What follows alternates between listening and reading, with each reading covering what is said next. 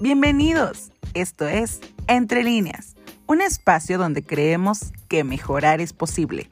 No te pierdas ninguna de nuestras cápsulas todos los lunes, miércoles y viernes. Esperamos que disfrutes este episodio. Comenzamos.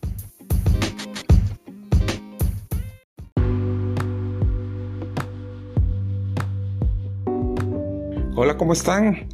Eh, vamos a seguir con nuestro siguiente episodio de este tema, de una vida ordinaria a una vida extraordinaria. Dijimos que te iba yo a compartir 10 principios, así que vamos a iniciar en este episodio con algunos de ellos. Eh, número 1. Descubre el propósito de tu vida. Es importante descubrir el propósito de nuestra vida, para qué estamos aquí en la tierra.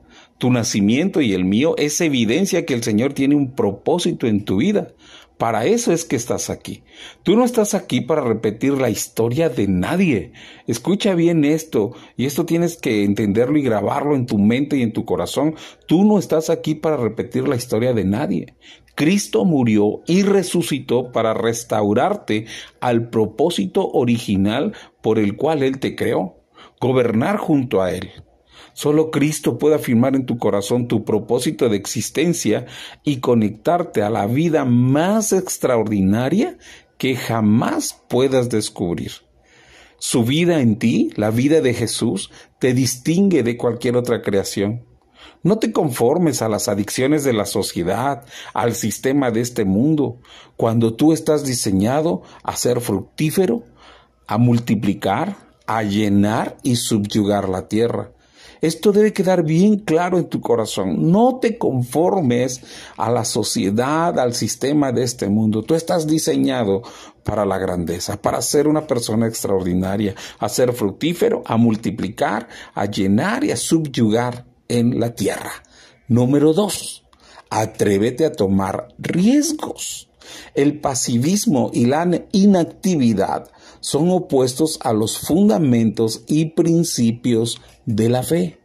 Tú no tienes que ser una persona pasiva, no tienes que ser una persona inactiva, tienes que estar activo constantemente. Tu asociación no es humana, es divina. Dios nunca te llamará a hacer cosas comunes. Para eso no lo necesitas a Él. ¿Qué caso tendría? Él te llamó a cosas humanamente imposibles. Cuando alineas tu corazón y motivaciones a su reino, que es hacer su voluntad, es un deleite y créeme, eso es mucho más que un activismo religioso. Se trata del cumplimiento de su propósito en tu vida. Así que atrévete a tomar riesgos. No te detengas. Dios te ha preparado para eso. Él va a estar contigo siempre. Número tres, participa integralmente en la vida. Escúchame, tu capacidad de integrar la totalidad de tu existencia determinará la efectividad de tus esfuerzos. Es importante que la madurez emocionalmente en tu vida esté presente, que crezcas espiritualmente y cuides tu cuerpo. El crecimiento tiene que ser integral en tu vida.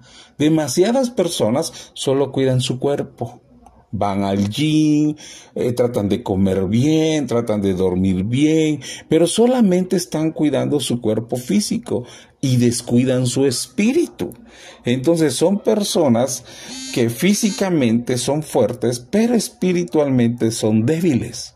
Otros son unos genios espirituales, pero son unos niños emocionales.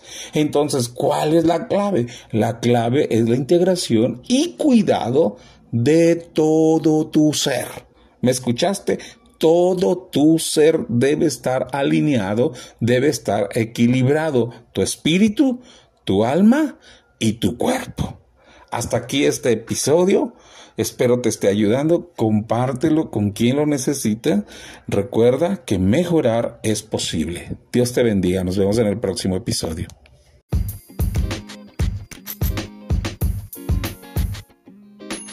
Así concluimos con este episodio.